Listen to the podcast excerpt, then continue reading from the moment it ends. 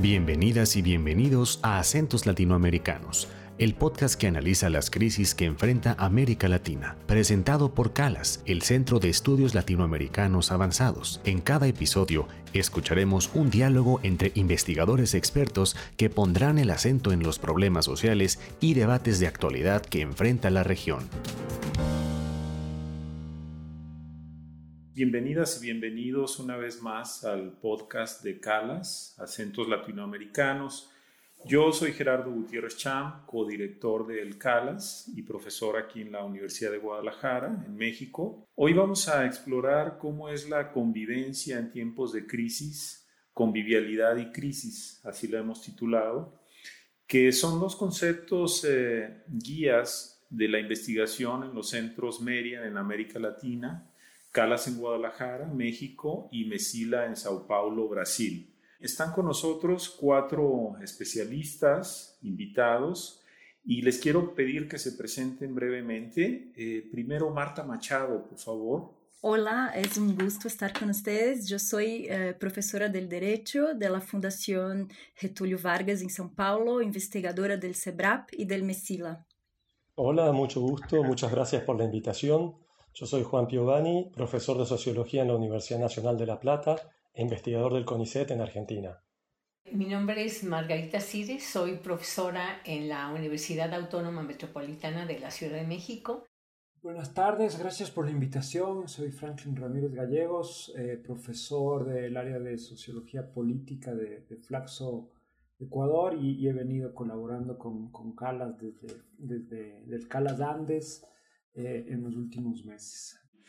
Muy bien, el virus eh, ha sido la amenaza sanitaria más severa que hemos visto, eh, bueno, la humanidad entera desde hace muchas generaciones y pues conscientes de esta gravedad, las autoridades en todo el planeta han impuesto medidas de contención que han transformado sustancialmente la vida cotidiana de las y los ciudadanos estas medidas han restringido los derechos civiles y han tenido un impacto muy profundo y duradero en las prácticas cotidianas. El objetivo del diálogo es hacer un balance sobre la convivencia en tiempos de crisis. Queremos partir de una pregunta central. ¿Cómo es que la pandemia ha afectado la relación entre los ciudadanos, eh, las autoridades, los movimientos civiles y sociales de protesta ante el COVID-19? Miren, yo en este, en este tiempo eh, he estado investigando lo que tiene que ver con los rumores sobre el coronavirus aquí eh, en, en, México, ¿no? A mí me, interesa particularmente qué elementos de verosimilitud le conceden a estos rumores que están circulando en México, y no solo en México, sino también en América Latina y, este, y, y otras partes, ¿no? Y bueno, para mí el rumor es una ventana a un mundo realmente muy poco conocido, a los miedos, a las esperanzas de la gente, a las diferentes concepciones del mundo, de la salud, de la enfermedad y de la ciencia. Entonces he encontrado, digamos, cómo este tipo de rumores que están circulando en México están configurados por una diferente lógica de pensamiento social, ¿no? De pensamiento científico, de pensamiento religioso, de pensamiento pseudocientífico o pensamiento claramente, digamos, conspiracionista, o se debe, digamos, a una lógica más de corte político político electoral, ¿no? Este, y bueno, eh, los rumores que en nuestro equipo hemos elegido serían rumores que claramente han tenido un impacto social, que han generado una acción, una acción colectiva. Y uno de los rumores que pues que circuló mucho y que todavía tiene cierta, digamos, cierta verosimilitud, es el rumor que dice que no existe el coronavirus. Y por lo general va ligado a otro tipo de rumor en donde dicen, bueno, entonces, pero ¿por qué se muere la gente? ¿No? O sea, bueno, los están matando. Los están matando en los hospitales, ¿no? O sea, este es, esta, este es uno de los rumores más importantes que, que, digamos, que han generado acciones colectivas y otro es, está ligado a las medidas de sanitización de parte del gobierno. Y entonces algunos eh, plantean la idea de que más que sanitizar, se está este, fumigando para esparcir el coronavirus. Si ustedes ven allí, hay toda una concepción con respecto a, las autoridades, digamos, eh, poca legitimidad y poca credibilidad en las autoridades gubernamentales. ¿no? Y bueno, aquí lo que yo he encontrado en todos estos rumores es una especie como de denuncia de un posible exterminio de la población, ¿sí? Que está ligado eh, claramente a mensajes, digamos, de, corte conspiracionista, que eh, nos están matando, nos, están, nos quieren inyectar, nos, este, nos, nos quieren eliminar. ¿no? Y bueno, dentro de eso ha habido eh, yo considero que todos estos rumores tienen una gran potencia simbolizadora y que hay que atenderlos, ¿no? Y, otros, otros de los, en, relación con esos rumores han circulado también algunos que van a ser muy importantes ahora, que tienen que ver con, con las vacunas. La idea de que las vacunas en realidad eh, van a poner un chip, ¿no? Para, para un control social control de la población o, o para eliminarla. Si se cree que el coronavirus no existe, y que se lo están matando, pues evidentemente este drama social tremendo se convierte en una tragedia. O sea, una tragedia ya de corte criminal. O sea, ¿me entienden? El, la narrativa que de aquí emana, pues es, es, tiene consecuencias y ha tenido consecuencias en México. Concretamente, la gente muchas veces eh, muy enferma no va a los hospitales, eso, o, va demasiado tarde y entonces se, mueren rapidísimo y entonces constatan esta hipótesis, ¿no? O por otro lado, y ha habido también ataques a médicos. O sea, esto, este tipo de ha tenido, digamos, sus grandes, eh, eh, sus grandes este, consecuencias, ¿no? Y bueno, una de las cosas que evidentemente revelan este tipo de rumores y estas acciones es la desconfianza, una desconfianza profunda en las autoridades, por un lado, y en las instituciones de salud pública con, con la pandemia, eh, creo que, bueno, para mí, primeramente me, me sorprende cómo los rumores viajan por todo internacionalmente, ¿no? Todo ha llegado acá en Brasil también. Pero a mí me, me, me llama la, la atención el, el, la, la, situación de las protestas. ¿no? Yo puedo comentar un poco sobre eh, las protestas en Brasil con la pandemia y, y, la postura negacionista de nuestro presidente Jair Bolsonaro, las protestas callejeras en Brasil siguió una lógica bipolar. Eh, mientras los partidarios del presidente salieron a la calle a protestar eh, mucho, el campo progresista vaciaba las calles, ¿no? Entonces las protestas de derecha fueron en gran parte estimuladas por personas del gobierno o próximas al gobierno y grupos de extrema derecha se manifestaron por el retorno de la dictadura militar, eh, pidiendo, por ejemplo, el cierre eh, del Supremo Tribunal Federal. Uh, realizaram caravanas contra o aislamiento, bocinazos frente a hospitales eh, y siempre eh, han sido tratados con gran deferencia por, por la policía.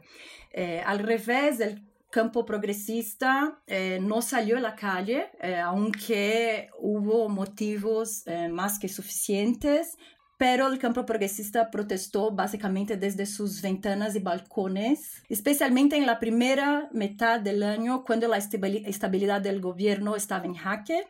Entonces, el campo progresista en Brasil solo tomó la calle eh, realmente con el tema del racismo eh, y pidiendo el fin de la, de la violencia policial. Eso, claro, fue impulsado por la ola de protestas en, en, el, en los Estados Unidos. Eh, por la muerte de George Floyd, pero también por la situación dramática de la violencia policial en Brasil. La situación es muy grave, claro, en los centros urbanos, pero especialmente en, en Río. Creo que el destaque más reciente fue el, el último 20 de noviembre, que es el Día de la Conciencia Negra en Brasil. En la noche anterior, lamentablemente, un joven negro fue muerto a golpes por guardias de seguridad privada en, una, en un supermercado Carrefour. Y este episodio, eh, aparte por cair justamente en el Día de la Conciencia Negra, eh, movilizó protestas callejeras en todo, en, todo, en todo Brasil, pero creo que esto fue una excepción. En general, se puede decir que las calles fueron ocupadas eh, por los movimientos de, de, extrema derecha, movidos por los rumores, movidos por el, el negacionismo del presidente, y que intentaban, eh, bueno, eh, protestar contra el, el lockdown. En contrapartida, yo llamo atención especialmente a la movilización de comunidades de favelas eh, que junto con abogados y, y, organizaciones de derechos humanos actuaron intensamente vía litigio estratégico en el Supremo Tribunal Federal. Creo que es eh, un, uno de, los, de las más importantes victorias fue justamente una decisión del Supremo Tribunal Federal en el medio del año prohibiendo operaciones policiales en, en, las favelas durante la pandemia. A partir de este momento, los números de, el número de muertes bajó como 78%. Creo que esta fue como una victoria. Eh, que es importante, aunque ahora la decisión eh, esté siendo desobedecida muchas veces, están intentando hacer medidas para, para que las para que sea cumplida. Eh, creo que fueron, eh, estas iniciativas de litigio fueron muy importantes eh, en, en, general, en este caso, pero, pero, también en otros casos, para minimizar un poco las estrategias del gobierno también. Sí, efectivamente, creo que podríamos hacer muchas reflexiones en torno a las consecuencias de los rumores, ¿no? La gran tragedia que se ha vivido, lo que ha ocurrido a nivel de instituciones, familias, relaciones con el gobierno, etc. Ahora, quisiera preguntarles un poco, eh, ¿cómo consideran ustedes en, sus regiones particulares, eh, cómo se han dado estas relaciones más específicas en grupos particulares, digamos, en las familias, al interior de la sociedad civil, eh, las relaciones con el gobierno, eh, etcétera, o de cara a los movimientos civiles, ¿no? Ahí tenemos relaciones muy, eh, muy intensas, muy fuertes, incluso muy dramáticas. Entonces, ¿qué pasa o qué ha pasado en Argentina y en Ecuador, no? Porque ahí también seguramente las reacciones de diferentes grupos, sociedad civil, al interior de las familias, han sido bastante complejas, ¿no? Bueno, como ustedes saben, el Ecuador fue en, el primer trimestre ¿no? de, de, la explosión de la pandemia como un caso emblemático, sobre todo en Guayaquil, de una aceleración del contagio como muy rápida que desbordó largamente todo el sistema sanitario hasta volver a Guayaquil como una, una ciudad desbordada con cadáveres extraviados y en fin, como un escenario bastante siniestro.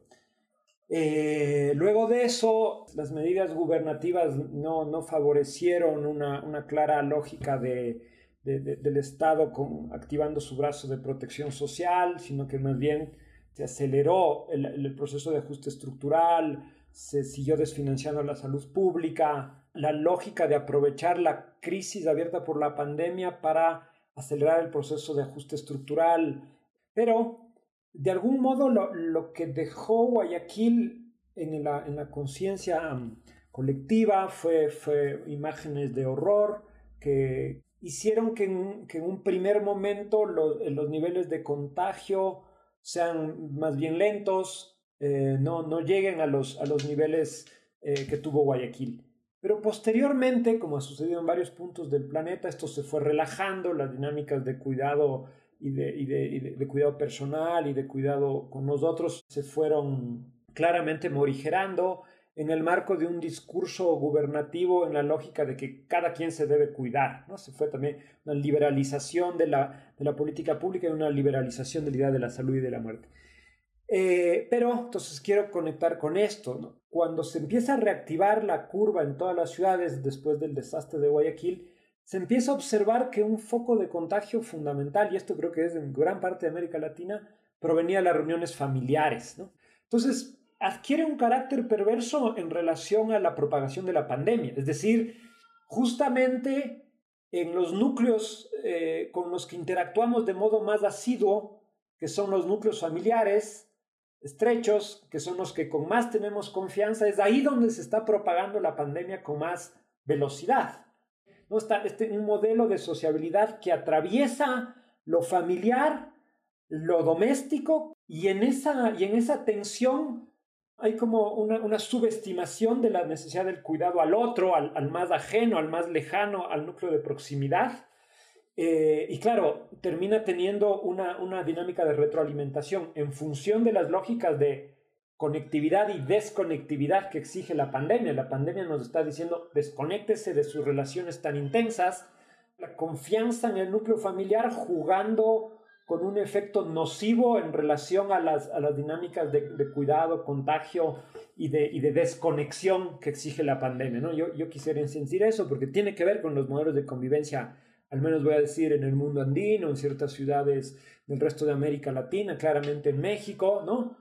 Eh, ahí, hay un, ahí hay un brote y nos, nos vuelve, nos obliga a ver otra vez la, las relaciones familiares, los procesos de individuación, este, la relación entre estos procesos familiares, las dinámicas de, de individuación y lo público, ¿no? donde, donde hay dificultades para el reconocimiento del otro, que significa también cuidar al otro, que se da en los niveles de la reproducción familiar, pero que en el caso de la pandemia eh, está claramente abriéndonos la vista hacia, hacia la necesidad de, de, de extender el paradigma del cuidado fuera de las relaciones como primarias eh, claves. Y en segundo lugar, ¿no? Entonces, esto es un punto, en segundo lugar, también retomando un poco la reflexión de Marta, justo antes de la pandemia, en el caso del Ecuador, hubo una enorme movilización social en, en, en octubre del 2019 contra una medida de ajuste estructural pactada con, el, con Fondo Monetario Internacional por el gobierno, que significaba retirar los subsidios a los combustibles, que, es como una medida una demanda emblemática del movimiento popular, sindical, del movimiento indígena, de los sectores medios, populares, que esa subvención era una conquista colectiva, eh, que efectivamente, según la, lógica neoliberal, suponía una erogación excesiva del Estado, pero según la lógica del campo popular progresista, era una forma de garantizar mínimos niveles de vida en una, en una economía dolarizada y más bien cara, que, que, requiere tener unos ciertos bienes colectivos o, comunes subsidiados, concretamente asociado al precio del transporte eh, público, etc. Entonces se toma esta medida, hay una movilización enorme encabezada por el movimiento indígena,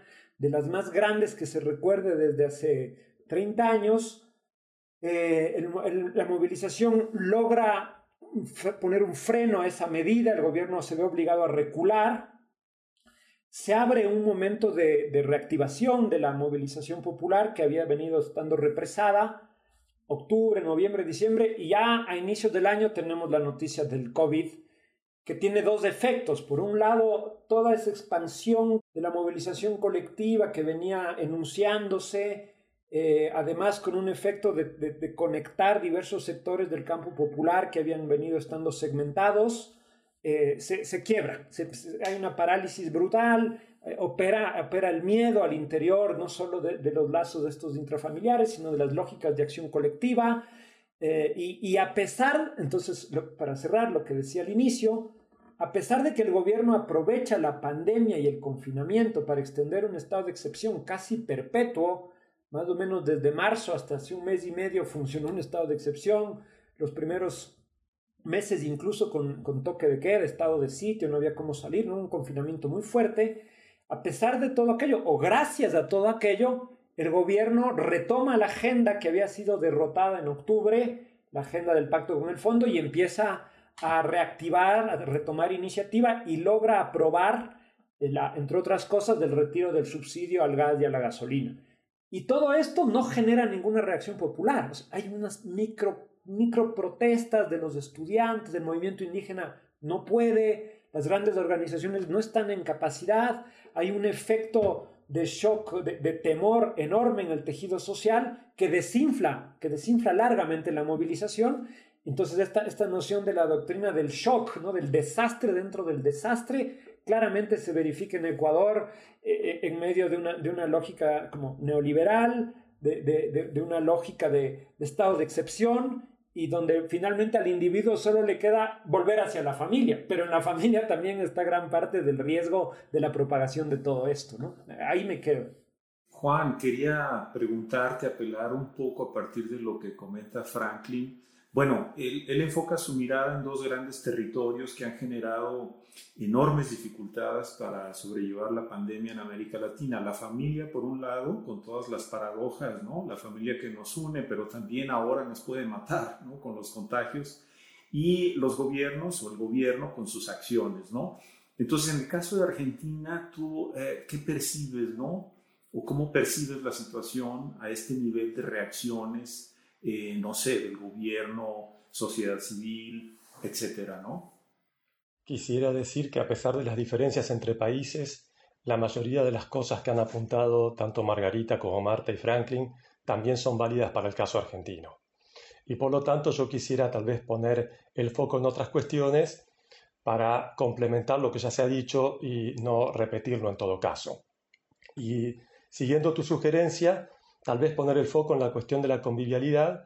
Nosotros en el marco de Mesila lo tomamos en relación con la dimensión relacional de la vida social, aunque en un sentido más específico de lo que implica la mera idea de la convivencia o de la vida en común. Pero no obstante, tomando esta definición más amplia, es decir, la de vida en común, es evidente que la pandemia y las medidas de contención, especialmente en Argentina, que fueron muy duraderas, y sobre todo las de aislamiento y distanciamiento, tuvieron consecuencias en la convivialidad porque afectaron las rutinas habituales a través de las cuales se materializan estas relaciones sociales e impusieron muchas restricciones a los espacios en los que se desarrollan.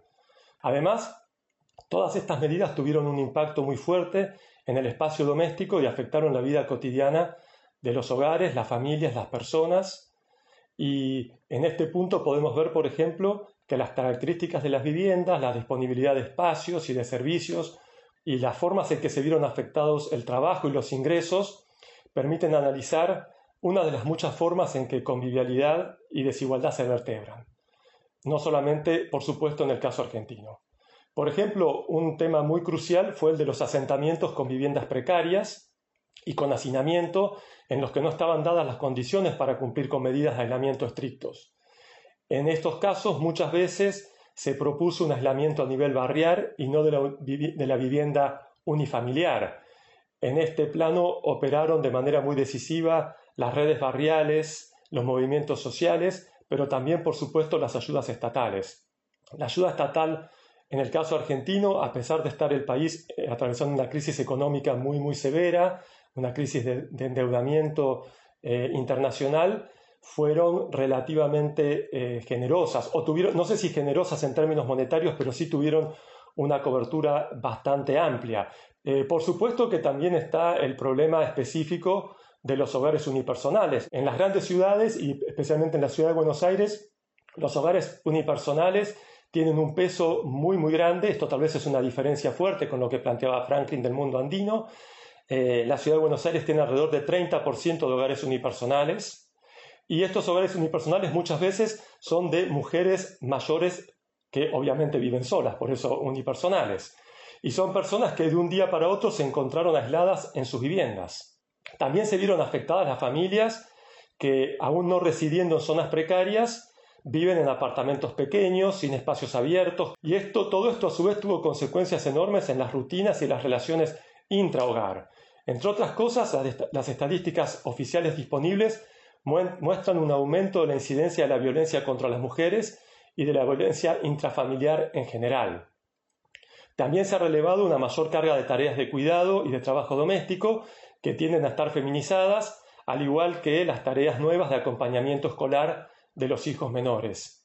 Si pensamos especialmente en algunos grupos poblacionales, que fue una pregunta Gerardo que hiciste en un par de oportunidades, o en determinado tipo de prácticas, podemos también hacer consideraciones puntuales. Ya hemos hecho referencia a la situación de las mujeres adultas y las dificultades para conciliar teletrabajo con cuidados y con acompañamiento escolar, así como también la situación a la que se vieron expuestas en muchos casos de mayor eh, violencia familiar. Eh, otros estudios tienden a señalar que los jóvenes fueron especialmente afectados durante la pandemia. En primer lugar, porque en esta etapa de la vida el conjunto de relaciones sociales tiende a ser más amplio que en la infancia o en la vejez, y porque la vida social de los jóvenes transcurre en gran medida fuera del hogar familiar en espacios que fueron cerrados o restringidos, eh, por otra parte, con las escuelas cerradas, los niños y las niñas también vieron totalmente alteradas sus rutinas. Y además de los desafíos de la continuidad pedagógica, podemos señalar también la interrupción de los contactos entre niños y las dificultades para sostener las actividades lúdicas, recreativas, recreativas perdón, y el tiempo en el, en el, eh, en el aire libre, al aire libre. Entre los adultos Ya se han dicho muchas cosas, quisiera destacar también que se han reportado y estudiado muchas situaciones de estrés, aumentos de problemas relacionados con salud mental y en, el caso argentino ha habido un, estudio puntual sobre el incremento del consumo de alcohol, que se dio en los adultos y que sin embargo disminuyó entre los jóvenes. Por supuesto que también se vieron afectadas las prácticas sexuales. Esto a veces también es una cuestión tabú en América Latina, pero es un aspecto central de la vida eh, social. Las personas mayores, que como muestran estudios previos, tanto en Argentina como en otros lugares del mundo, tienen en general menor manejo de las TICs, han tenido dificultades para sostener los vínculos familiares y con sus amigos en un momento en que las relaciones sociales quedaron muy mediadas por las nuevas tecnologías. Esto que, presento es un muy breve pantallazo de cómo la convivialidad ha sido impactada por la pandemia y las medidas de contención y cómo intervienen también las desigualdades sociales eh, en ello. Creo que ahora ya tenemos un primer panorama muy complejo de las consecuencias diversas que tuvo la irrupción del COVID-19 en distintas regiones de América Latina y también de las amenazas que se ciernen en la práctica en torno a la convivialidad. Ahora vamos a un breve corte y enseguida volvemos con nuestros invitados, Margarita Cires de México, Marta Machado de Brasil, Juan Pavione de Argentina y Franklin Ramírez de Ecuador para discutir en la segunda parte cuáles pueden ser las secuelas perdurables que pueda dejar esta crisis sanitaria excepcional y cómo afectarán en la vida social de nuestra región. Volvemos.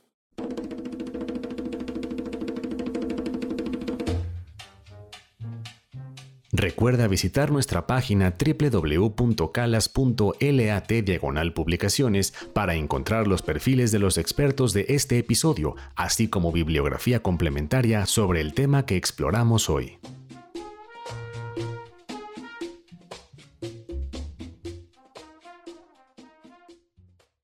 Para esta segunda parte creo que pues es obligado un poco reflexionar sobre eh, lo que va a ocurrir, ¿no? las consecuencias tal vez a largo plazo eh, de la pandemia. Eh, tenemos ahora la, la, perspectiva de la vacunación, lo que vaticina la vacunación como una ventana abierta para superar la crisis sanitaria, pero no sabemos, ¿no? Porque hay mucha incertidumbre alrededor. Entonces yo quisiera invitarlos a reflexionar sobre qué va a pasar, ¿Cómo vislumbran eh, este futuro, ¿no? este futuro mediato, ah, inmediato? Eh, ¿Son ustedes eh, optimistas o piensan que esta espiral de degradación, de violencias, de conflictos en torno a la convivialidad van a seguir, se van a mantener, se van a expandir, se van a complejizar? No sé, yo creo que sería muy interesante para todos nuestros escuchas eh, escuchar sus reflexiones en este, en este sentido. Para mí me parece un poco difícil pensar en un futuro post-pandémico, o sea, solamente por el hecho de la vacunación, eh, concretamente en nuestros países eh, tendríamos que, pensar cuándo va a llegar realmente esa vacunación, esa expansión. Pero con todo, todo, o sea, nos encontramos con instituciones de salud y con, con instituciones de expansión para, para poderse, eh, digamos, expandirlo. La, la vacuna, eso va a ser una cosa eh, muy complicada. Entonces, eso por un lado. Y por otro lado, bueno, yo sí eh, me parece que a nivel de la cuestión económica, y dado aquí en México y creo que también en otros países en América Latina, pues las desigualdades se van a, se van a, pronunciar. Yo no veo, hubo muchos eh, pensadores, ¿verdad? Este, que, que, decían, bueno, esto va, va, a cambiar todo y eh, a ver si nos podemos, podemos, imaginemos otro mundo posible, ¿no? Y yo lo que veo es que la gente, la, mayoría de gente añora regresar a, donde estábamos antes, ¿no? Y, y, yo lo veo también, esto está claro que está un poco difícil, o sea, concretamente, simplemente la situación económica y el, la, el desempleo tremendo, o sea, eso a nivel económico, eso nos trae, nos echa para atrás. Y aquí en México también ha habido, digamos, otro proceso de mayor polarización política. A partir de, digamos, de este nuevo, el nuevo gobierno con una mirada, ¿verdad? Con un horizonte más eh, de izquierda, pero con muchas también, con muchísimas contradicciones, ¿no?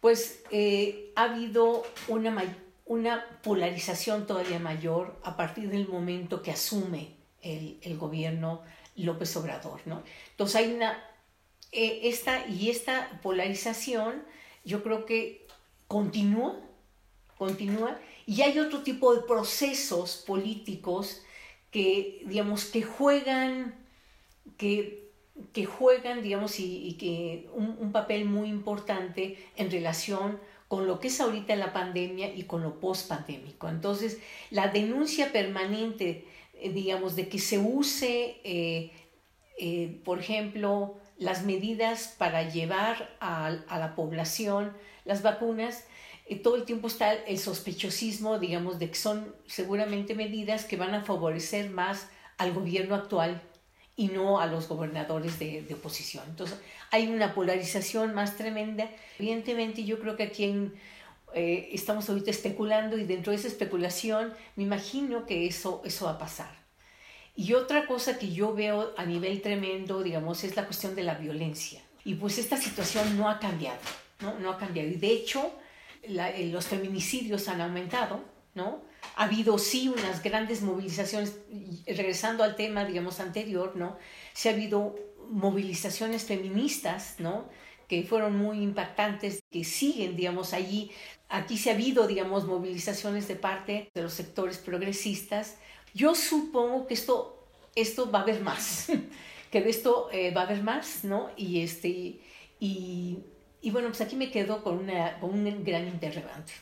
Sí, eh, totalmente de acuerdo. Creo que eh, la, la, cuestión de, la, de, de las desigualdades es, es, algo muy brutal en nuestros países. Creo que la, la pandemia genera una crisis de varios órdenes, pero eh, ya encuentra en Brasil un escenario bastante acentuado de desigualdades y agrava estas desigualdades. Creo que podemos decir aquí que estamos, tenemos el, el antiguo normal pero más duro después de la, de la pandemia.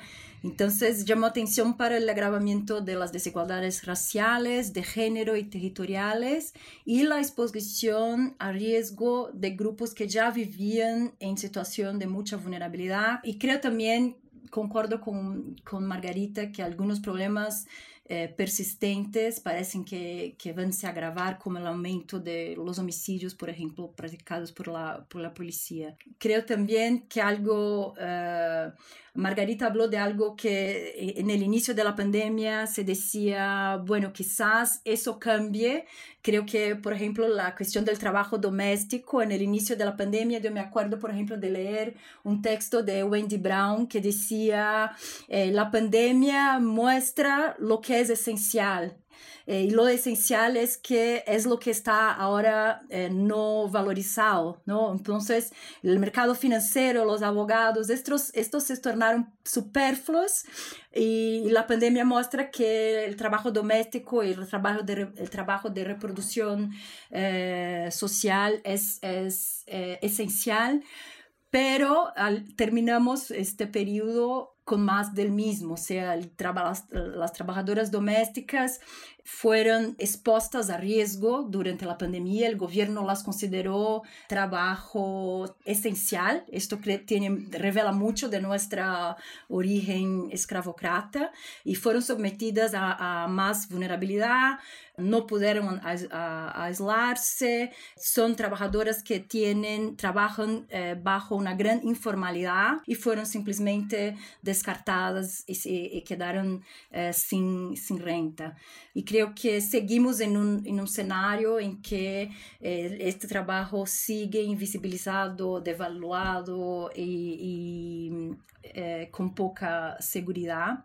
Bueno, la última cosa que quería decir y que me preocupa, que, que yo he hablado en, la, fala anterior, es el aumento de, del desempleo, el aumento de la crisis, la crisis económica, el desempleo. Eh, tenemos adelante un escenario muy preocupante, ya hablé de eso, pero ahora con el término del auxilio del gobierno eh, habría, a, a, ten, enfrentaremos una situación realmente de, de, de precariedad y, y vulnerabilidad. Y en estos momentos eh, me preocupa mucho la, la, violencia policial. Creo que lo, que lo que pasa en Brasil es responder a todo eso o responder a un eventual aumento de la criminalidad patrimonial con más uh, violencia policial. Eso me preocupa bastante. Eh, la violencia policial es también eh, el, el, judiciario y el alto grado de impunidad que tenemos. Entonces me preocupa mucho, eh, especialmente en un momento de crisis social, eh, lo que va a pasar con los jóvenes eh, negros, que son lo, los más atingidos por este tipo de, de violencia, los jóvenes negros que, que viven en las periferias. bueno, creo que en términos de, de convivialidad, creo que esta es una situación gritante, una situación muy, muy preocupante que no, no, no veo en Brasil eh, una solución tan, tan pronta. Sí, eh, a mí me parece clave como abordar la, la, comprensión de esto que ya se empieza a denominar como, como un horizonte post-pandémico, un mundo post-coronavirus, como, como parte de una construcción eh, conflictiva que, que, depende de, la, de, la, de, las, dinámicas de la lucha política, de la lucha social. Estoy asumiendo que uh, se, se, puede colocar como un punto de, inflexión tanto para como los pueblos, los estados, los grupos económicos dominantes. ¿no? Me parece que hay una, una reconfiguración del terreno de la lucha, del terreno de las necesidades, eh, del terreno de las demandas fundamentales puesto que la, la, la pandemia ha producido una suerte de, de, de, liberación cognitiva o de, o de revolución cognitiva, nos ha, nos ha, nos ha replanteado preguntas, nos ha, como, como, sugería también hace un momento Marta, esta idea de, volver a ver lo esencial, que quizás siempre estuvo ahí, pero no lo veíamos, es como que eh, muchas preguntas se vuelven a colocar y esas preguntas eh, también mm, recolocan la dinámica de los movimientos sociales de la acción colectiva de cuya actividad dependen los horizontes del conflicto para trazar lo que va a venir en la pospandemia. Desde esta perspectiva, bueno, hay muchos que dicen hay una dicotomía entre la continuidad del Estado neoliberal, precario, austerizador, violento, etcétera, ¿no? que, que todo sigue igual, digamos, o la posibilidad de una globalización un poco más humana, más convivial entre los seres humanos, entre los seres humanos y la naturaleza. Pero al interior de esta dicotomía, es como que todo va a ser igual y quizás como todavía, todavía más angustioso, más siniestro. Sabiendo eso, yo brevemente quisiera decir que como las luchas por venir, ¿no? las luchas por venir en este horizonte, quizás podríamos pensarlas en función de tres claves, ¿no? tres nociones para mí, el Estado o los estados, los comunes, los bienes comunes y el cuidado o los cuidados, ¿no? Estado, comunes y cuidados. Me parece que son tres claves y han venido siendo colocadas por los movimientos sociales, por el campo popular, por el campo progresista, pero que quizás adquieren otra, otra configuración, otra, otro modo de nombrar, otra, otro sentido o, o, unos acentos particulares en el horizonte que se viene. Hemos visto en esta, en esta coyuntura que incluso estados con una tradición más, más liberal, de austeridad, han, han, activado los motores keynesianos, han, han subsidiado, han entregado ¿no? Eh, este, muchas subvenciones para proteger a, a, a, la sociedad en un momento de retracción del trabajo y de la economía. Pues hay, hay, que ver si es que efectivamente esto se sostiene, se sostiene en el tiempo, se sostienen unas lógicas más ampliadas, sobre todo en clave de contener las desigualdades, lo que se viene es que las vacunas deberían ser bienes comunes, ¿no? Que esta disputa sobre bienes accesibles, comunes, públicos, con lo cual, si es que las vacunas adquieren esta configuración, adquieren esta, estos mecanismos de accesibilidad, estamos hablando también de, de, reforzar todos los sistemas públicos de salud, los sistemas de investigación para la salud, ampliar el, el, el, marco de esferas asociadas a una idea de lo común, de lo accesible, de lo público, que jalona cuerdas de la igualdad con toda nitidez. O me parece que ahí los horizontes de aquello que es susceptible de comunalizar están sobre la agenda, están sobre la mesa y veo que la lucha política puede efectivamente expandirse. Estoy pensando en la clave de los horizontes de la disputa de abajo hacia arriba, ¿no? Y la tercera, y con esto termino, el horizonte de los cuidados, ¿no? Que es como toda la revalorización de la economía del cuidado.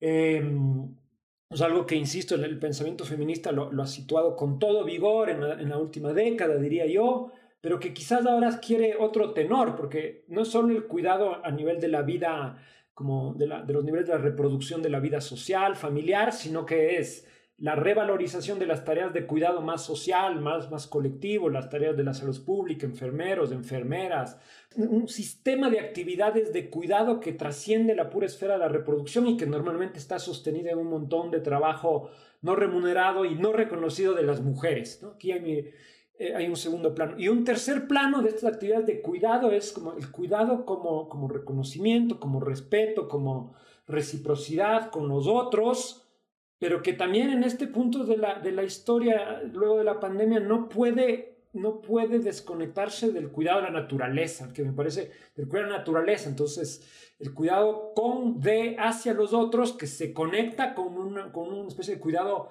ecosocial, ¿no? Como sugiere la propia Maristeles Vampa. Eh, me parece que son tres horizontes, ¿no? La revalorización del el nuevo papel del Estado, el problema de los bienes comunes y el lugar del, sistema de los cuidados eh, como, como en, el nuevo, en el nuevo horizonte civilizatorio. Estos tres ejes para pensar más allá de la dicotomía de continuidad, de inercia, sino ver como tópicos de trabajo de los colectivos y los movimientos para reconfigurar el mundo en una lógica más convivial, más humana, más, más democrática. Eso. Tal vez si pensamos más cambios que tienen que ver con la forma en que vivíamos y las características de nuestras sociedades. Yo creo que podríamos pensar en primer lugar, y también se dijo, la cuestión del trabajo, líderes empresariales que muestran que es muy posible que no se vuelva a ocupar los, los espacios de trabajo como eh, eh, en el nivel que, tenían con anterioridad a la pandemia. Pero bueno, la cuestión es que esto eh, va a tener consecuencias en las relaciones sociales de los trabajadores con sus pares, y en las rutinas domiciliarias, porque los límites entre espacio de trabajo y el ámbito de la vida privada también se desdibujan. Y esto obviamente altera las propias lógicas de la organización familiar. Este fenómeno creo que también podría tener consecuencias para la ciudad, en la medida en que zonas con alta densidad de oficinas queden despobladas o menos concurridas. En esta misma línea también se ha especulado recientemente acerca de una revalorización de las ciudades medianas, de los suburbios e incluso de los entornos rurales, que podrían tener un incremento poblacional en detrimento a las grandes ciudades. En este eh, contexto, eh, ya hay reportes en muchos países, yo lo he leído por ejemplo para el caso del Reino Unido, pero también en el caso argentino, del aumento exponencial de la demanda de propiedades suburbanas en ciudades intermedias o en entornos semirurales. En este mismo marco también se ha especulado mucho sobre una revalorización de la vida en pareja y de la vida familiar en general. Ahora, volviendo al tema de la naturaleza que acababa de señalar, esta cuestión de mudarse a lugares donde hay mayor contacto con la naturaleza, y teniendo en cuenta que muchas de las definiciones de convivialidad incluyen al ambiente, incluyen lo humano y lo no humano, las relaciones con las plantas, con los animales, etc., eh, en varias ocasiones durante la pandemia se ha remarcado la supuesta recuperación de los entornos naturales debido a la disminución de la actividad humana. Y esta cuestión no pocas veces ha sido incluso romantizada. Pero yo en este aspecto soy bastante pesimista. Creo que en, el contexto de post-pandemia hay muchas evidencias que apuntan a, a que la cuestión ambiental podría tener serias regresiones, en la medida en que los gobiernos posiblemente den licencia a las empresas frente a la necesidad de recuperar el terreno perdido por la crisis económica, especialmente en América Latina, donde las actividades extractivas y el agronegocio tienen un peso muy fuerte en la economía. Para cerrar, diría que probablemente en los próximos meses tengamos mayor evidencia empírica, sistemática, en torno de qué forma está adquiriendo la sociedad post-pandemia en la Argentina, porque a partir de un gran esfuerzo interinstitucional con las facultades de ciencias sociales de todo el país, con la Agencia Nacional de Promoción de la Investigación, el Ministerio de Ciencia, etc., y en el marco de un programa de investigación que ya viene de hace muchos años, que se llama Programa de Investigación sobre la Sociedad Argentina Contemporánea, se organizó una convocatoria para la presentación de proyectos federales en red. Y quiero decir esto porque esa convocatoria se organizó en seis ejes que retoman muchas de las cuestiones que dijeron los colegas. Entonces, probablemente en breve, en pocos meses, tengamos ya resultados de estas investigaciones que están siendo eh, financiadas en el marco de esta convocatoria específica para analizar la sociedad argentina post pandemia. Muchísimas gracias, Juan.